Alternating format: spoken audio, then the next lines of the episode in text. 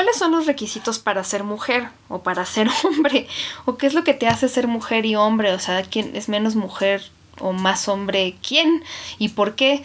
Esto es todo un tema, es muy interesante, divertido, pero muy interesante. El día de hoy vamos a hablar de eso. Quédense, esto es Sexópolis, se va a poner muy bueno.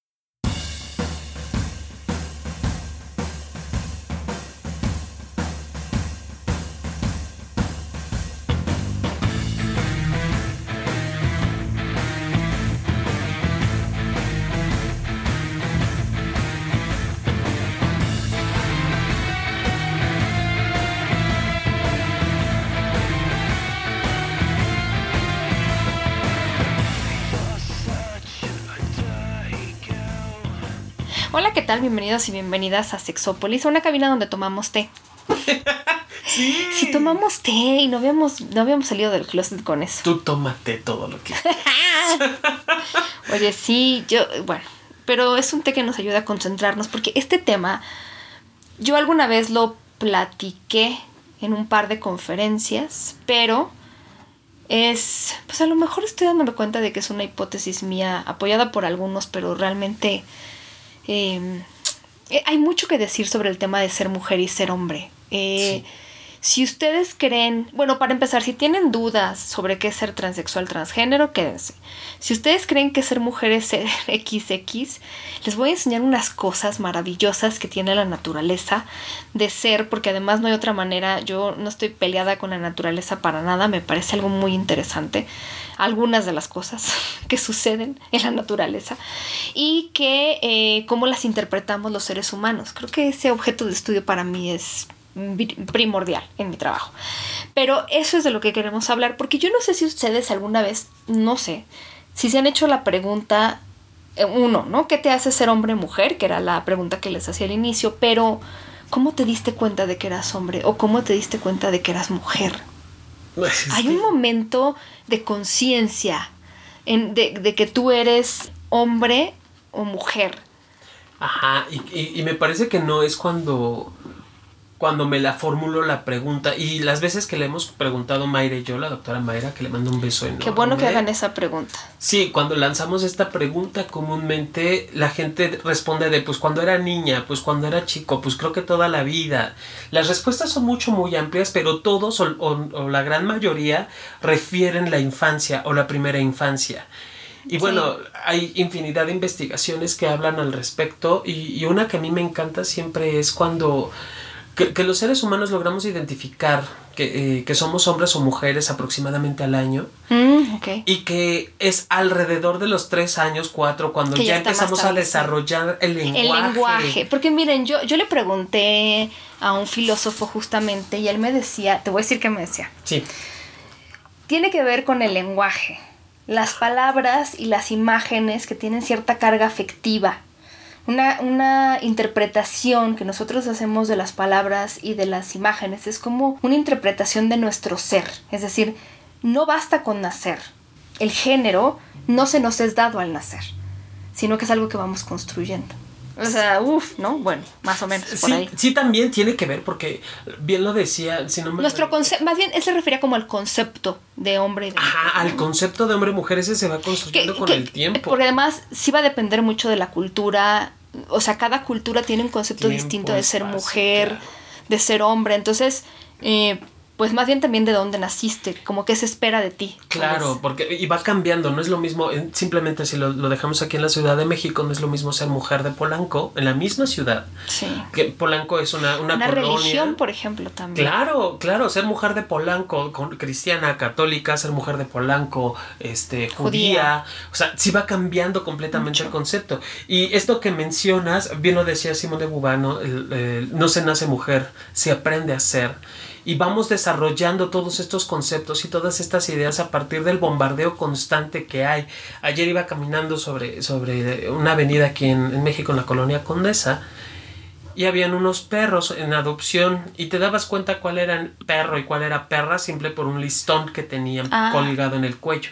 De color rosa o rosa o azul, obvio. Que eso no ha sido siempre así. Como tú bien dices, No. antes el rosa era masculino y ahora. Exacto, antes Claro. el rosa se, con- se, conce- se concebía de una forma y ahora ya es como toda la feminidad y demás, pero no siempre había sido así. Qué chistoso. Sí, y obviamente los, los que estábamos allí identificábamos a la perra, pero al final le quitas el listón y la- el perro o el animal echado, no ves si tiene testículos, si tiene Sí. este vulva, no le ves nada. Nada. Y el ladrido es el mismo, o bueno, con la misma intención no o, hay no, un- o no entendemos perro y entonces a lo mejor dices, soy niña, pero yo qué cosa, no entiendo nada. Exacto, ¿no? Pero al final, ¿cuál es la bronca? No Esa trae ropa, Sí, es un claro. listón únicamente lo que nos hace Es pensar. muy interesante, claro que nosotros adquirimos una categoría diferente como seres humanos. Claro, por ejemplo, mi, mi perro, su nombre termina con A, se llama Kuma.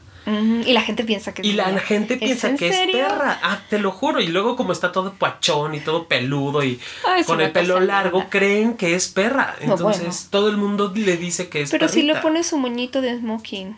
Se lo pongo de smoking, pero aún así la gente cree Piensa a que es veces que es perra. Bueno, Porque termina con A su nombre. Eh, hay un componente biológico, sí. Hay un componente cerebral también. Y vamos a ir viendo estos aspectos porque es muy interesante también. Las cosas no, así como estamos hablando ahorita de que no es tan sencillo esta construcción, tampoco la parte biológica. Miren, eh, nosotros distinguimos, creo que mucha gente, perdón para la gente que ya se lo mega ultra sabe, pero es que si no, no hay manera de empezar. Nosotros distinguimos entre sexo y género. Les voy a leer una definición de sexo y ahorita se las traduzco. El sexo son los aspectos biológicos genéticamente heredados que colocan a los individuos de una especie en algún punto de un continuo en cuyos extremos se encontrarán individuos reproductivamente complementarios. Ahorita vamos a explicar, pero bueno, tiene que ver con los cromosomas, con las hormonas, con los órganos sexuales, todo esto, ¿no? El género es todo lo que platicábamos ahorita John y yo, que es lo que aprendemos, ¿no? El rosa y todas estas cosas, ¿no? Es muy cultural y es muy difícil de definir en qué momento como lo vamos aprendiendo, pero vamos a hablar primero de la parte biológica porque hay cosas muy interesantes. El sexo, Jonathan sí sabía, pero le Jonathan, ¿sabías que tiene siete dimensiones? Oh Dios, no, cuéntamelas todas.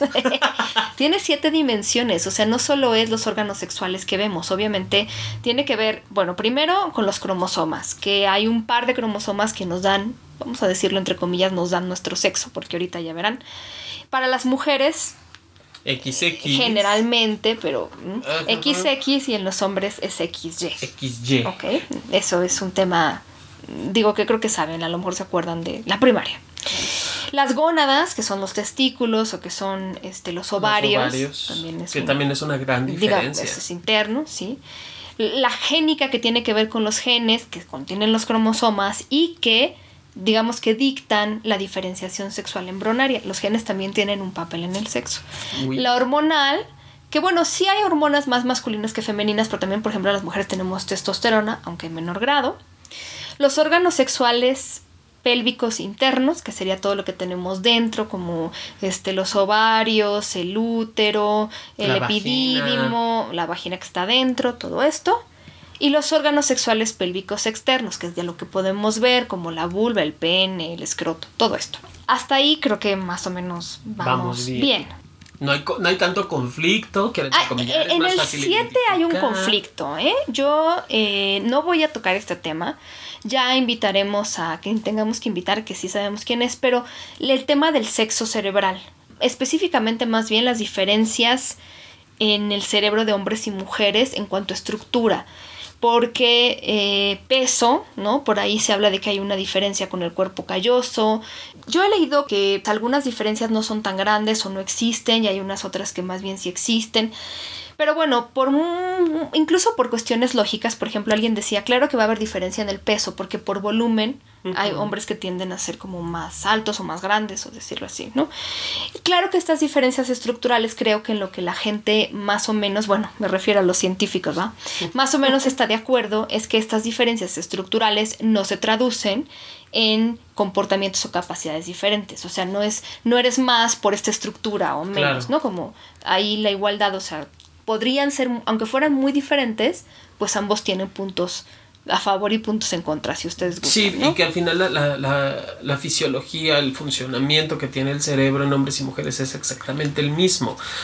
Más grande, más pequeño, no importa. O sea, las diferencias radican en otro tipo de circunstancias que sí, que, es un tema aparte.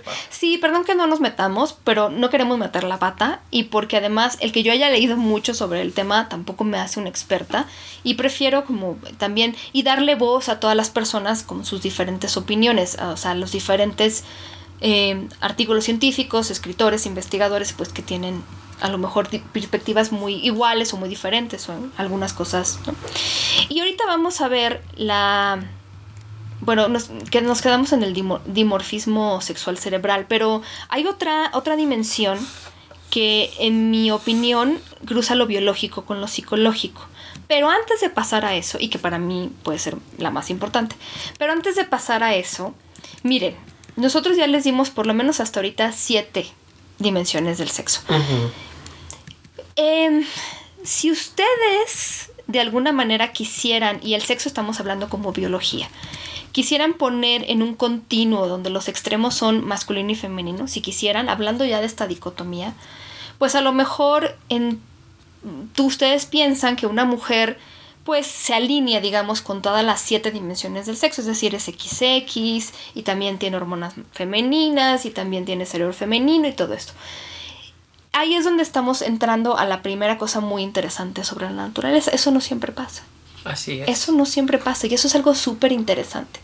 Alguna vez hablamos aquí de intersex o de los intersexuales o de los intersexo que no, no vamos a entrar en el tema, porque cuando lo hemos hablado hemos tenido una experta como la doctora Mayra Pérez, que no la tenemos en este momento, pero le mandamos saludos. Es decir, lo, lo hemos hablado desde una experta en el tema, o cuando hemos tenido a las chicas de Brújula Intersexual, métanse a su página platicando sobre su experiencia. Entonces, cada quien es experta, tanto ellas como Mayra, expertas en una desde la parte científica y otra desde la vivencial. Mm, de todas maneras, yo he podido notar en mis investigaciones que este tema causa mucho escosor y problema en quien lo escucha. Eh, vaya, eh, siempre, que, siempre que tocamos el tema de intersexualidad, brinca alguien. Este, yo no me voy a meter mucho, pero lo que les quiero platicar, por ejemplo, que a mí me parece súper valioso e interesante, es cómo la existencia de la intersexualidad, que ha sido siempre, pero ahora ya estos síndromes, porque algunos son síndromes o tienen nombre de síndrome, ya se empiezan como a nombrar y tienen características muy específicas que aparecen en los libros de medicina. Pero siempre han existido, pero con esto hemos podido entender un poco de qué se trata. Eso es muy, muy interesante. Así es. Por ejemplo, ¿ustedes sabían que hay mujeres XY? Tal vez sí, tal vez no. Pero hay algo que sucede con ciertas personas que hace que su cuerpo se desarrolla, digamos, de manera femenina, pero tienen cromosomas XY. Estoy hablando específicamente del síndrome de insensibilidad a los andrógenos, que aproximadamente se calcula que ocurre en una persona cada 20.000 eh, cada 20.000, de acuerdo a la Intersex Society of North America, que es isna.org, si quieren consultar. Viene como una descripción, porque son muchísimas las formas de intersexualidad, pero ustedes deciden. Y hay una parcial y hay una completa. La completa, creo que alguna vez se las he mencionado, es como... Creo que cuando, digo, a menos que tengan superpoderes, pero creo que no pueden ustedes ver los cromosomas de nadie cuando va caminando en la calle. Entonces, vamos a suponer que nace un bebé cuyos órganos sexuales pélvicos externos, es decir, lo de afuera, parece una vulva y se ve como niña. Entonces los papás dicen fue niña y le ponen un nombre de niña y la registran como niña. Resulta que cuando entran en la pubertad, pues se dan cuenta de que esta niña pues no tiene menstruación, no le baja o como le quieran decir ustedes y entonces se descubre, por ejemplo, que ya no tiene útero. Que de hecho ella, o sea, desarrolla caracteres sexuales secundarios, o sea, si ustedes la desvisten, no la desvistan, hay un cuerpo femenino que ustedes no podrían distinguir de otra mujer. Sin embargo, no hay útero, tiene cromosomas XY y tiene testículos internos que después se remueven en algo que, se conoce como gonadectomía, o sea, bueno, puede ser para ambos géneros, pero se quitan los testículos o orquidectomía. De nuevo aquí, tengo que decir, solo voy a hacer un pequeño paréntesis, que no todo el mundo está de acuerdo en qué momento eh, 100% de acuerdo al menos de en qué momento deben de quitarse estos testículos o hay gente que dice no se deberían de quitar. Yo no soy médico y no soy dueño del pensamiento de los demás, entonces yo nada más les reporto lo que, o sea, hay unos que dicen hay que dejárselos hasta que pase la pubertad, otros dicen en la pubertad, otros dicen antes, pero hay que darle hormonas, pero está bien porque la posibilidad de que esos testículos se conviertan en como un cáncer maligno es, ajá, eso está bien, estamos previniendo y el riesgo de este cáncer aumenta con la edad. Pero bueno, eso ya lo verán. Si ustedes tienen esta situación, pues con su médico, por supuesto. Pero a ver, ¿a qué voy con todo esto? Que es muy interesante. Entonces tú ves un fenotipo femenino con unos cromosomas masculinos, que además no se ven ninguna diferencia. ¿Qué pasó con estas personas? Pues simplemente que su cuerpo vamos a decirlo así, muy básico, no registra los andrógenos, la producción de testosterona, es como son alérgicos, no, más bien son inmunes, por así decirlo, a la testosterona. Entonces no les hace nada. Entonces, ustedes a lo mejor saben que cuando nosotros estamos en el, en, en el útero, empezamos a desarrollar estos órganos sexuales y estos órganos sexuales que pueden ser masculinos o femeninos vienen de la misma estructura, es decir, una misma estructura se va a convertir ya sea en órganos masculinos o femeninos por ahí siempre se ha dicho, aunque ahorita se cuestiona, que somos por default mujeres. Es decir, sin la acción de la testosterona vamos a tener vulva, vagina. Con la acción de la testosterona, escroto, testículos, este, y todo lo demás. Entonces, bueno, pues solo pasa que estas mujeres Además, la mayor parte de las, de las veces estas mujeres se sienten mujeres, entonces es una cosa extraña, y ahí es donde empezamos a decir, la naturaleza es muy extraña. Hay gente, por ejemplo, que nace, y que también de alguna manera es una forma de intersexualidad, sí, nace sin matriz o nace sin pene. Hay un síndrome que se llama Klinefelter, que es personas que tienen XXY, o sea, tienen tres cromosomas para definir pues el famoso sexo. sexo. Hay otra condición que se llama virilización inducida por progestina, que estos son más bien hombres XX. Bueno, en realidad em, puede haber de todo tipo, pero, pero son, puede haber hombres XX. Si hay un hombre XX, tiene que ver con que es una condición que se llama virilización inducida por progestina. Es muy interesante porque Aquí lo que sucede es que las glándulas suprarrenales que producen los corticosteroides también producen hormonas sexuales, pues también es como una inmunidad a los corticosteroides. Entonces tienen una sobreproducción de la hormona masculina y entonces eso se hace una cosa muy interesante. Total, que para no hacerles el cuento largo, de esas siete dimensiones del sexo, algunas personas están alineadas todas a la izquierda, todas a la derecha, y hay gente que está como en unas más a la izquierda y otras más a la derecha. Incluso hasta la... Eh, ¿Cómo se llama esto cuando no puedes tener hijos? La, la infertilidad. La infertilidad es un tipo de Exactamente. Yo, ajá, es muy interesante. Y todavía más interesante, y me quedé con la boca abierta con el caso de Nikki Araguz, ¿cierto? Ok. Es una mujer guapísima. ¿A poco no? Es, es, guapa, es muy guapa esta chica, como muy femenina. Y ella tiene, hijo, se sacó la lotería de veras, porque ya había oído de este síndrome, condición, situación. Pero, eh, híjole, es una cosa muy interesante porque ella nace. Entonces, luego les pongo la liga si quieren y, y hablan inglés o le pueden poner subtítulos, por lo menos en inglés. Ella nace. Y entonces sus papás dicen es niño, porque además tiene un pene pequeño, pero bueno, un pene pequeño, pues como de bebé, ¿no? Entonces, ah, pues es niño, sus, sus genes son, por los que determinan el sexo son XY, testosterona al, máximo, ¿no? Todo bien, todo bien. La vamos a registrar como niño y le ponen un nombre de niño. Y como a los tres años, cuenta ella, sus papás dicen, pues no le crece nada, no le crece el pene, más bien como que la vemos medio como niña. Entonces resulta que sí, efectivamente entrando a la pubertad, Nikki desarrolla pechos, desarrolla todo eso, su cuerpo se vuelve fenotípicamente femenino.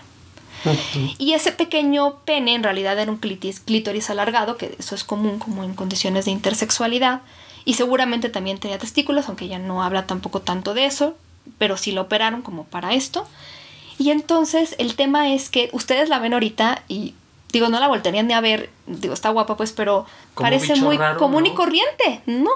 Claro. Lo que pasa es que la mujer digo, ella no vivió, yo supongo que la preocupación de los papás, porque ella misma dice es que en esa época, en los ochentas y así, no había mucho que se supiera. Entonces mis papás pues, me llevaban con especialistas, pero ahora sí que los papás dijeron, ya que crezca como tenga que crecer. ¿No? O sea, quién sé qué pasó, pero que crezca. Y el problema es el siguiente, ella estuvo casada con un bombero de nombre Thomas, él muere en un incendio en su trabajo y ella le toca una pensión como viuda porque se casó. Pero lo que pasó fue que la familia de él decidió y averiguó que Nicky había nacido XY. Entonces apeló en la corte para que le quitaran la pensión porque era hombre. Y entonces ahí empezamos con las insensateces. Impresionante. Nicky estuvo peleando muchos años para que le dieran esto. Al final se lo dieron después de 5 o 6 años de estarlo peleando, pero la verdad es que juez tras juez hablaba de que no, es que ella es hombre y, e invalidaron el matrimonio. Pero no es culpa de nadie, chica, ni de los papás, ni de los médicos. Solo fue un tema de, y así pasa también, hay un caso famoso también en Australia de al revés. Lo vieron y dijeron, niña. Y cuando empezó a crecer, pues niño. Entonces, las cosas, para que nada más quede esa esa clave aquí. No son tan sencillas. El, el, nombre de él es Tony Brifa, doble F. El nombre de ella, Nikki Arabuz, con Z. Pero en realidad esto es muy interesante porque estos son los que salen del closet y por cuestiones como lo de la pensión pues van saliendo. Pero la verdad es que hay muchas personas allá afuera. Las cosas no son tan cuadraditas. Porque hay gente que dice, es que no hay de otra. XX mujer, XY hombre. Pues, pues sí hay hay de muchas, por cierto. Hay muchísimas. y, que curiosamente, el sexo, como siempre lo decimos, nunca va a determinar y nunca va a definir el género de la persona.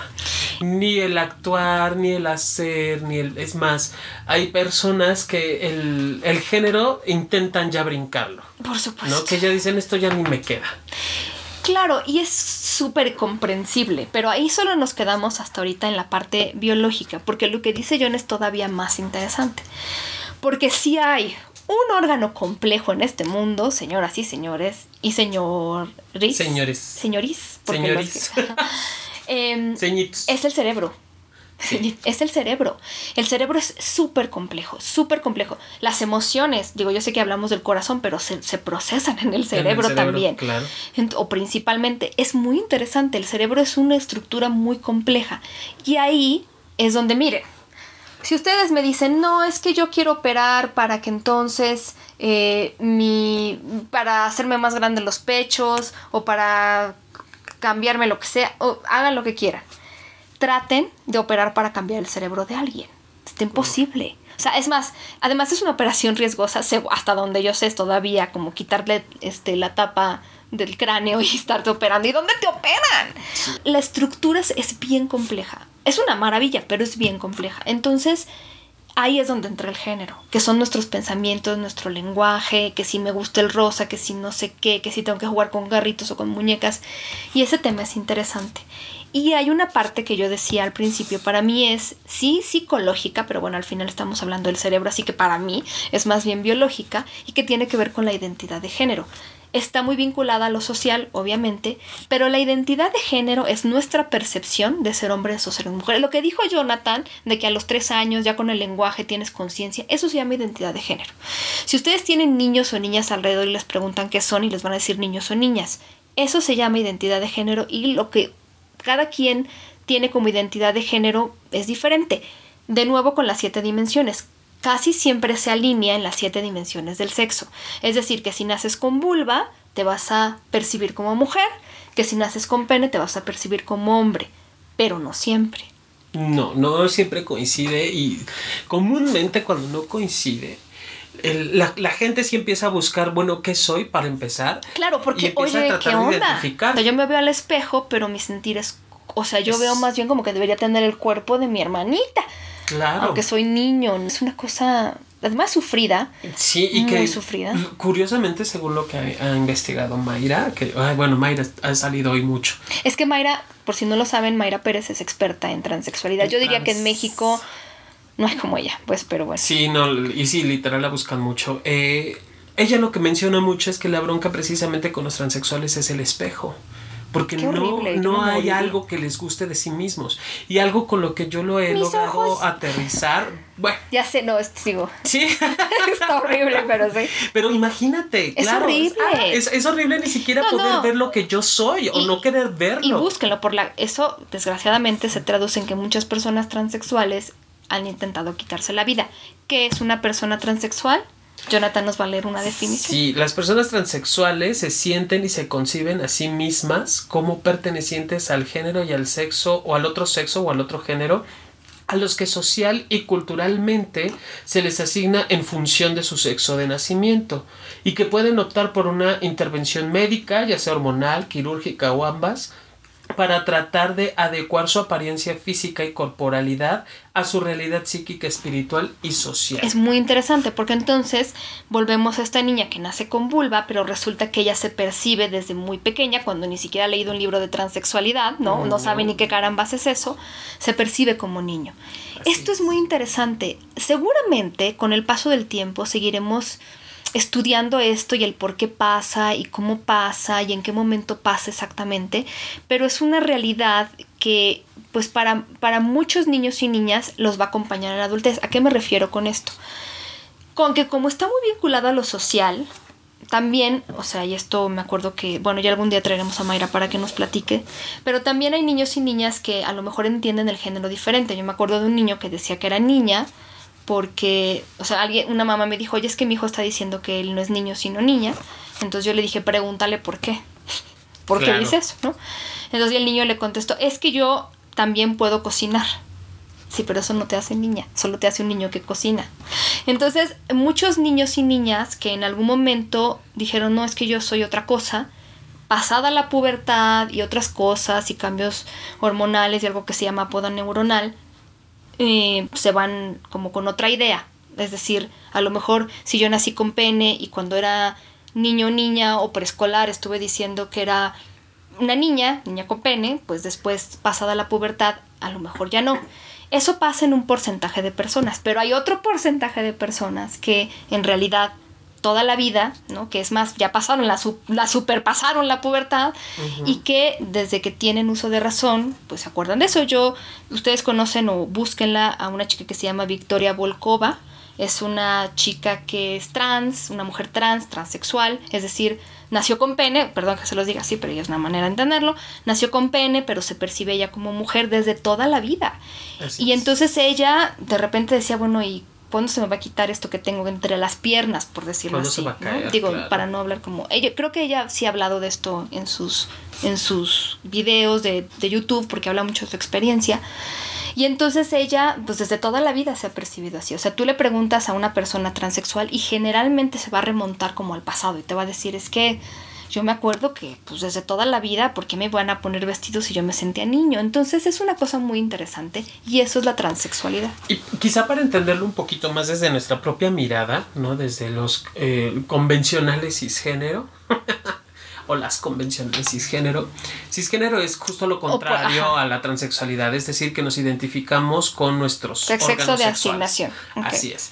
Entonces, algo que nos puede acercar a esa experiencia, digo acercar, es qué parte de tu cuerpo no te gusta, que te encantaría poderla cambiar. Cuando he lanzado esta pregunta al hablar acerca del tema, mucha gente refiere a la protuberancia del estómago, o refiere al tamaño de las nalgas, o a la nariz, que no me gusta la, forma de mi nariz. O sea, digo, también hay, quienes lo, lo, acomodan desde allí, y esa es una forma muy, muy lejana quizá pero que acerca un poco a la experiencia de lo que viven ellos y ellas, ¿no? Que tiene que ver con no me gusta esto, al grado de que si pudiera me operaba o si pudiera me lo quitaba. Entonces, eh, no es fácil tampoco, obviamente, tocar el tema con una persona transexual y que hable de su pasado y darle como el micrófono no es sencillo porque además no solamente es la cuestión personal de, no me agrada lo que veo, lo que tengo, sino el enfrentarse también a cuestiones culturales y sociales, que ese también es otro, otro closet, como lo hemos hablado en algún otro momento, es otro closet que puede generar demasiados conflictos, porque ok, yo ya me asumí, yo ya acepté, yo ya estoy en un proceso hormonal, quirúrgico, lo que sea, ahora qué va a pasar conmigo en el aspecto laboral, qué va a pasar conmigo con que me registraron como otra cosa, ¿no? Exacto, porque además mucha gente trans ya trae un historial de vida que en donde todo el tiempo ha sido Juan o ha sido María, toda la vida han sido así y ahora van a invertir el nombre, van a invertir la Que sería lo de menos, pero el sexo causa mucho ruido. Exacto, exacto, o sea, no nada más es el concepto físico, sino hay que sumarle lo que socialmente se espera de ellos y de ellas y lo que se ha venido trabajando y lo que vende. Hay quienes incluso eh, viven un closet del tamaño del país. Con eso lo dejamos, ¿no? una, una, figura pública. O que nunca salen, o sea, qué cosa tan terrible. Por ejemplo, un, un caso así es el de, de, estas estrellas, o bueno, de estos artistas en México, que ha sido Felicia o que es Libertad, Palomo. Que, que, son personas públicas, personajes públicos que toda su vida se vivieron como fulano, eh, bueno, que la gente lo conocía así. Y la gente los ubicábamos además así. Y que ya no son eso, que, que en realidad deciden vivirse con el, con el género o el sexo que ellas siempre han querido. Entonces hace un closet del tamaño del país o incluso si tienen extensión internacional es enorme, porque toda la gente sigue esperando cuestiones a partir del sexo precisamente. Claro, y en ese sentido quiero anotar dos cosas. ¿Por qué cambiamos el cuerpo? Pues porque yo les digo, paradójicamente es lo más fácil, más fácil que cambiar el cerebro. Por muy doloroso. Por ejemplo, a ver, voy a hablarle aquí específicamente a la gente cisgénero, es decir, que su identidad de género, su percepción, coincide con su sexo de asignación. O sea, que si tienen pene se sienten hombres y que si tienen vulva se sienten mujeres. Ok. ¿Cuántas terapias necesitaría yo darles a ustedes para que se sintieran del sexo opuesto o del otro sexo? Me van a decir que infinita, que estoy loca, que los traumo, pues así, yo también. O sea, si a mí me intentaran dar terapia para que yo me sintiera hombre, me muero, me tiro por la ventana. Sí, no. La identidad de género es complicada de cambiar. Yo les digo, en el futuro va a haber muchas cosas, seguramente veremos que hay a lo mejor cerebros que internamente, no sé, pero es un tema que yo les prometo está muy complicado. Entonces es más fácil, paradójicamente, pues que te pongas hormonas a lo mejor para que, como decía Jonathan, no leía, te parezcas a lo que quería hacer, este, que te hagan una cirugía, que algo, porque cambiar la cabeza es complicado. Está muy complicado y por mucha terapia, o sea, eh, hablábamos hace un rato de, de terapias de conversión no se ha logrado en ninguna investigación que de verdad funcione al 100% algún tipo de terapia electrochoques, privación. Ay, no, además, ¿cómo para qué? Condicionamiento clásico. Eh, además, mira, para mí es muy sencillo. En el momento en el que una persona transexual le dejan, porque es social, vivirse como quiere ser, cambiar, si lo dejan de estar chingando, son felices. Esa es la cura. Son felices siendo lo que son y se acabó. o sea, porque tienen que estar. No es, o sea, no hay más cura que eso. ¿Para qué tantos choques eléctricos en la vida si lo único que necesitan es dejarse ser? Exacto, y que ese, ese conflicto precisamente es eh, lo que más atora dentro de la, de la, aceptación social o en este factor social que mencionábamos, es lo que más atora, porque entonces la gente sí lo sigue percibiendo como, ah, se curó, entonces esa, es, sí es enfermedad, ah, entonces sí se puede quitar. Y, también es muy importante que lo digan, no es una elección. No es una elección. Creo que las chicas trans que estuvieron aquí, o los chicos trans, porque son dos programas, si los quieren escuchar, hablaban de creo que una de ellas decía, mira, si esto fuera elección tal vez no lo hubiera escogido. Es decir, a lo mejor muchas mujeres trans dicen, yo me quiero, me siento bien, o hombres, y, y esto me ha enseñado mucho en la vida y todo, ¿no? No me cambiaría por nadie, como creo que en la mayor parte tal vez. Pero mm, sí es un camino, o sea, como empedrado, este, peligroso. Y de su vida. Y de su vida y pesadito. Entonces, para muchas personas, elegir eso no la elegiría, o sea, tal vez elegirían haber sido cisgénero, pues, o sea, pero está complicado, no porque no se quieran, sino porque de verdad es un camino complicado, no se trata de elegir, porque mucha gente veo que dice, es que ustedes quieren elegir o, o aceptan que las personas elijan ser hombres, es que... No, es que eso, de hecho no se puede elegir, o sea, ya lo decíamos en el programa pasado, tú no le puedes decir a un niño que elija su sexo ni a un adulto que elija su sexo, es como ya es, o sea, ya a partir de los tres años yo te puedo decir que soy, eh, no te puedo pedir que cambies o que elijas, simplemente es esta percepción que seguramente viene de muchas cosas, del cerebro, de nuestro lenguaje, que ya cuando está establecida ya no se puede cambiar. Entonces esto, ya en adultos, porque estábamos hablando de que los niños a veces como confunden, ¿no? Dicen, como este niño confunde sexo con género, pero el tema es, por ejemplo, ahora que, que justo también es parte del por qué hacemos este programa, Miss España eh, va a entrar ahora a competir a Miss Universo, que es una mujer transexual. Yo, em, el tema de Miss Universo es complejo desde muchos ángulos.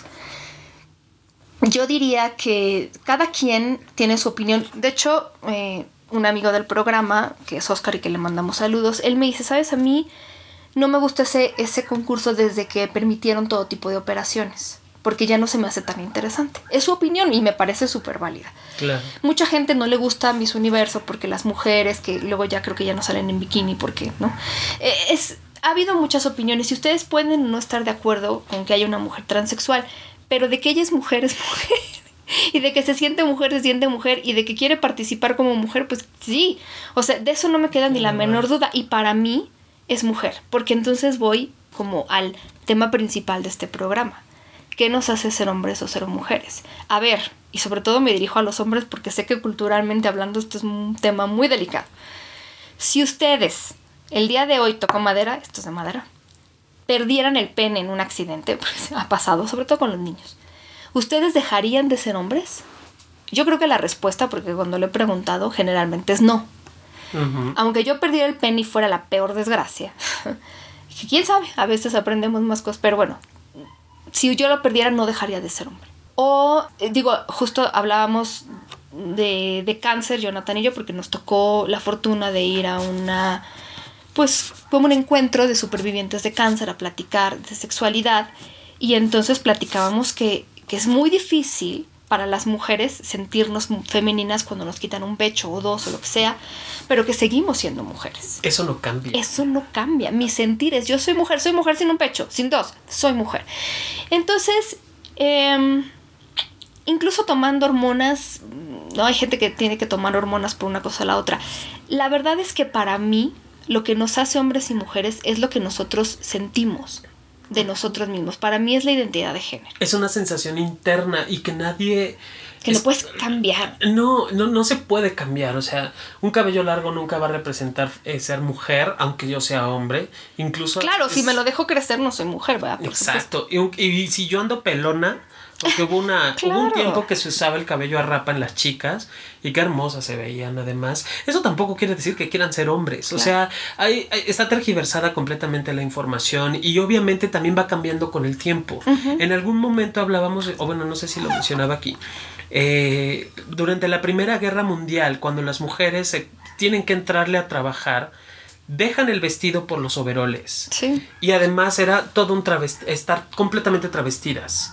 ¿No? Sí. Porque era usar la gorra, era usar el overol y la camisa, porque no había ropa para mujer de trabajo. Qué. No había ropa que, que fuera para el cuerpo de ellas, porque obviamente se esperaba que ellas fueran amas de casa y que se quedaran en casa a hacer todo lo que les corresponde, quiero entrecomillar, por su género o por su sexo. Entonces, si partimos de eso, actualmente es muy rara la mujer que usa faldas, por ejemplo, Sí. o que le gusta usar faldas. Y digo, eh, por lo menos aquí en la ciudad, ¿no? En la Ciudad de México y en ciudades industrializadas, el, el uso de los pantalones, de los leggings, de los jeans, de todo lo que, de- de- incluso hasta Sí. del traje eh, literal, camisa, eh, camisa, saco y, y pantalón, está siendo muy utilizada por la mujer y no se ven mal. Y en el caso de nosotros ayer eh, iba caminando, les digo, por la zona, eh, por, por la colonia Condesa, y de pronto veo un local con unos vestidos tan amplios y hacía tanto calor que le dije a Mayra, ¿no? Eh, me faltan huevos, literal fue mi comentario, me faltan huevos para usar un vestido.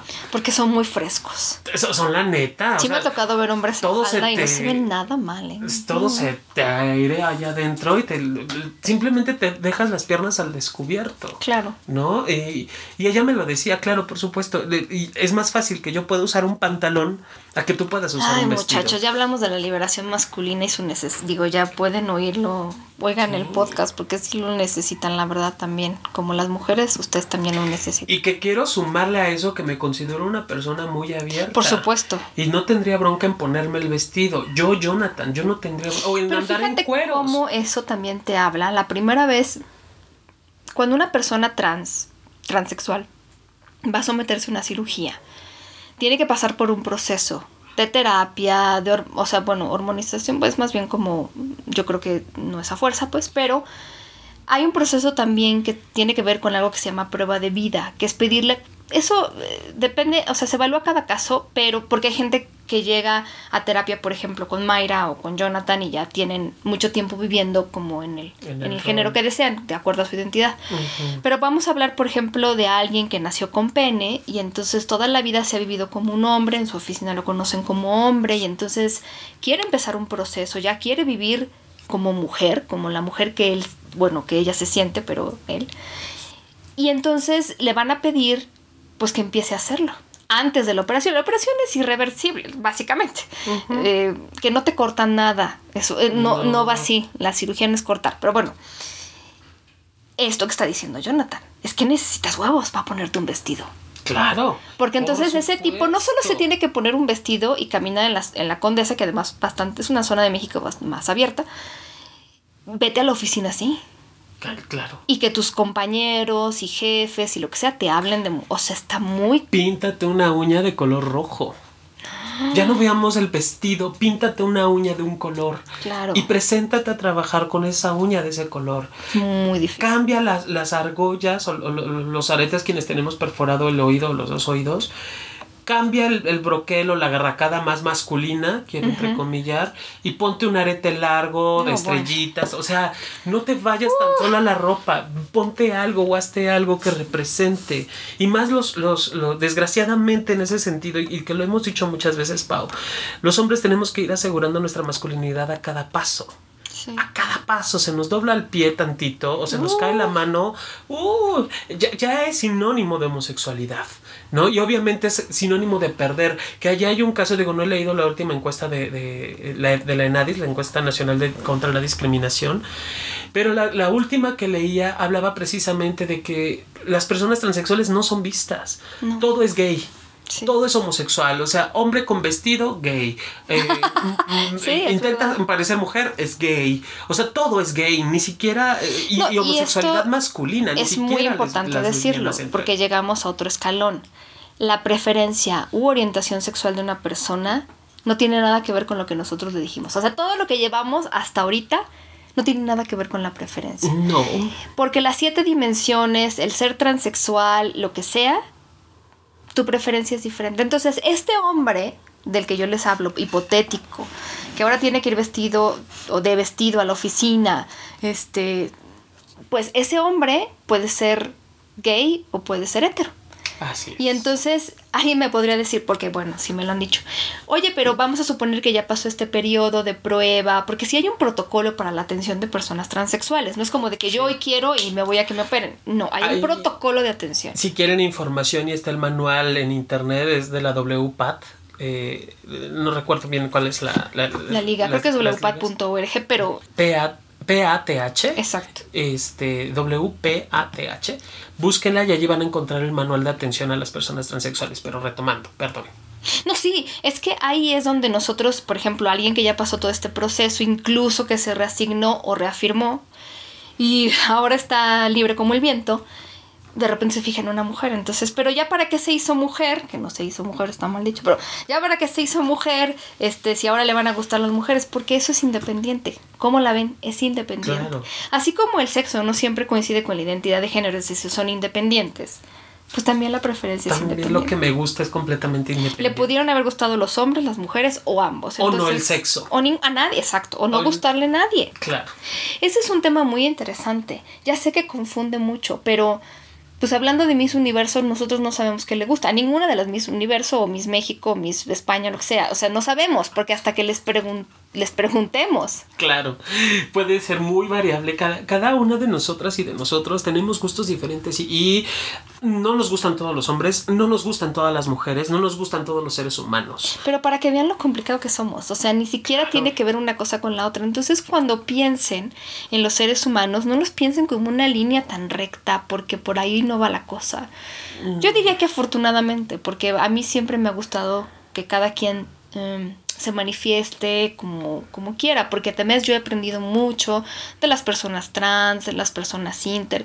Es una cosa muy interesante, la verdad. Y, y creo que nada más es eh, a lo mejor no se dedican a nada relacionado con la sexualidad o algo así, pero es un solamente tener en cuenta que estas cosas podrían pasar, de verdad pueden pasar. Y que pasan, y pasan y son reales, y que, eh, eh, como empezábamos el programa desde esta parte del ser mujer, o sea, esta construcción de mi ser humano, de mi ser hombre, de mi ser mujer, de mi ser lo que sea, no es ningún paso sencillo y, lo hablamos para cualquier ser humano desde cualquier edad, ¿no? El hecho de, aprender a ubicar quién soy, tengo que tener diferentes experiencias para poder determinarme. Y obviamente las experiencias no solo me las dan el que yo diga yo quiero ser niño, yo quiero ser niña, como hablábamos en, otros programas acerca de, la, de, las cuestiones de género que están utilizando la, la sociedad de padres de familia en México. Es tiene que ver una construcción desde lo socialmente establecido y además una identificación.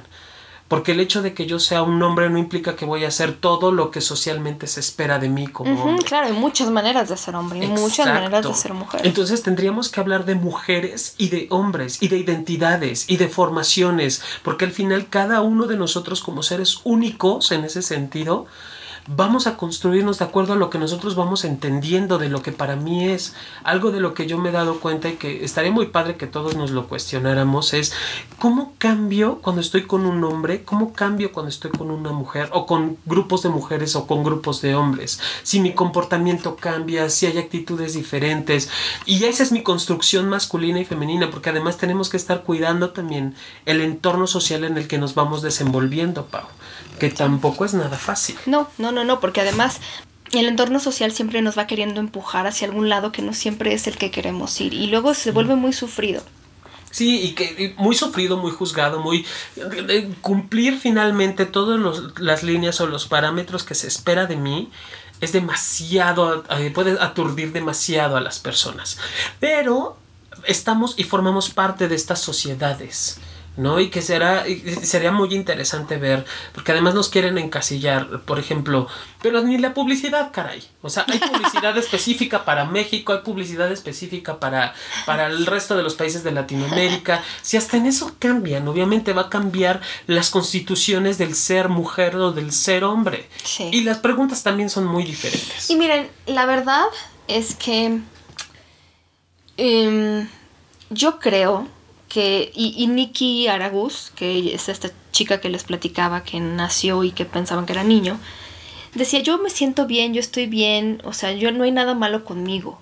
Y esto es algo que también lo, lo manejaban las chicas trans cuando vinieron al programa.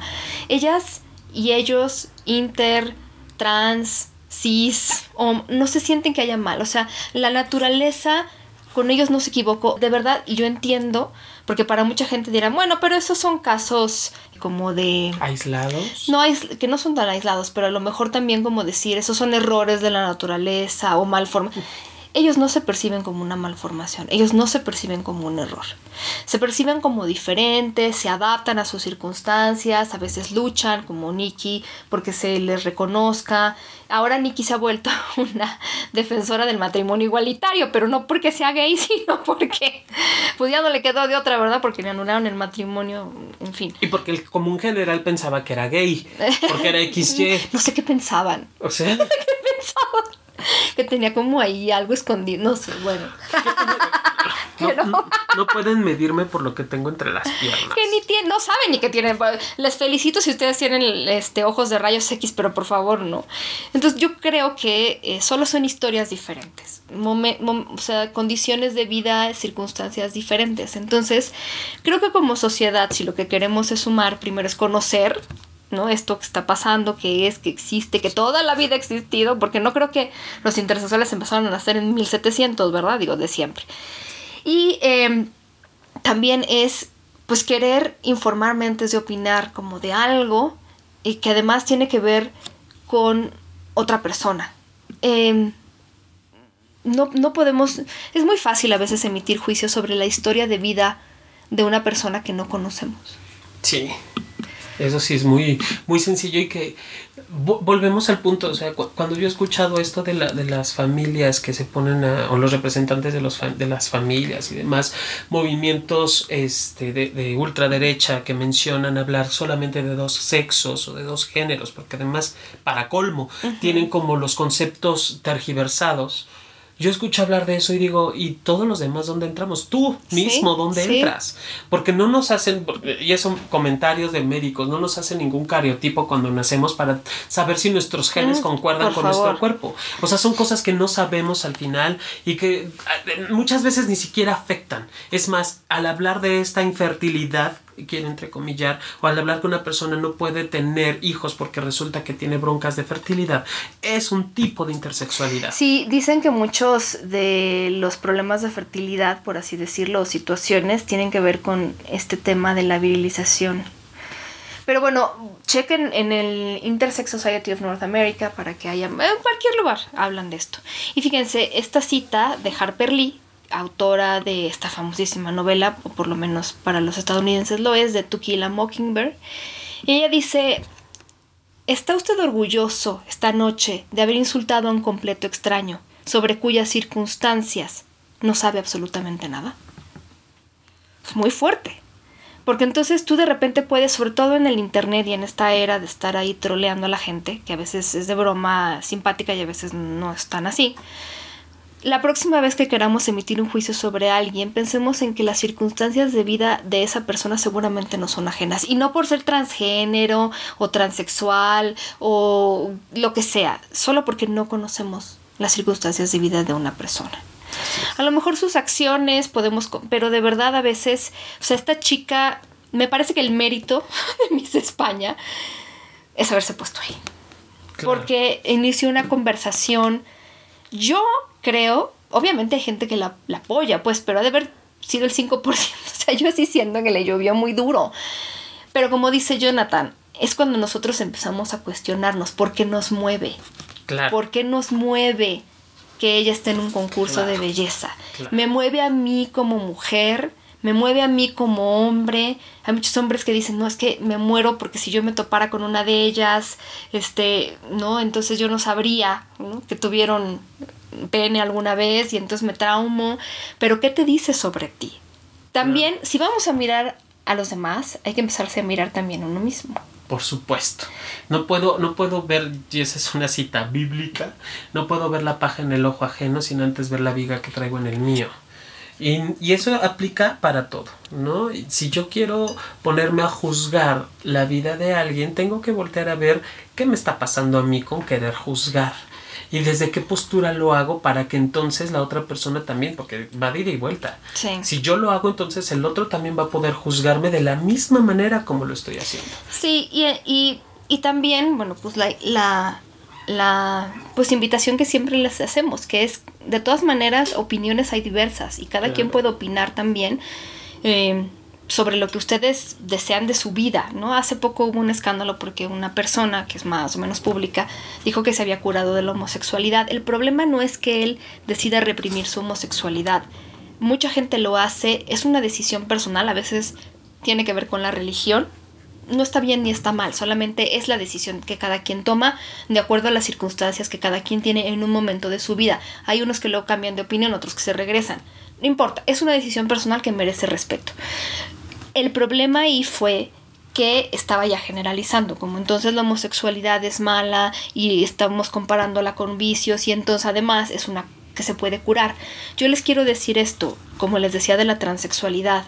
Mm, no solo, no solo no podemos hablar de una cura, porque además incluso en algunos países ya es eh, ilegal tratar de curar a una persona. Mm, digo, hay gente que se sale entre, busca la manera de, escaparse a eso, pero eh, no solo es ilegal, sino que ¿para qué? Para, exacto. Él a lo mejor con su tema de la religión, de las drogas y de todo eso esté en un, buen momento de su vida. Yo de verdad espero y le deseo que esté en un muy buen momento de su vida, que siga así, que se siga eh, creciendo, que él le deseamos mucho bien pero no que no nos meten en el, en el saco porque es su decisión exacto. O el pensamiento de una persona no, puede ser generalizada y aún siendo investigación. Entonces cuando la gente más bien atacaba no era tanto si él hubiera dicho miren yo he decidido reprimir esto, no tener relaciones sexuales con hombres y a lo mejor buscar una pareja mujer, créanme que esto no se hubiera vuelto el tema tan trending topic que logró ser. Pero bueno, los demás saltaron porque obviamente, pues como les decíamos, ¿no? La gente no se considera a sí misma un error. Entonces, pues también cuando se trata de este tipo de cosas en las que estamos ejerciendo nuestra libertad sin afectar a nadie, pues como nos digo, no, uno no, no quiere considerarse un error de la naturaleza, ¿verdad? Porque pues, cada quien sus gustos. Y eso ya nada más nos quedamos en un nivel, porque falta todo lo que nos gusta en la cama, lo que no nos gusta. Somos seres humanos complejos, entonces... Que podríamos hablar mil horas de esto. Podemos, sí.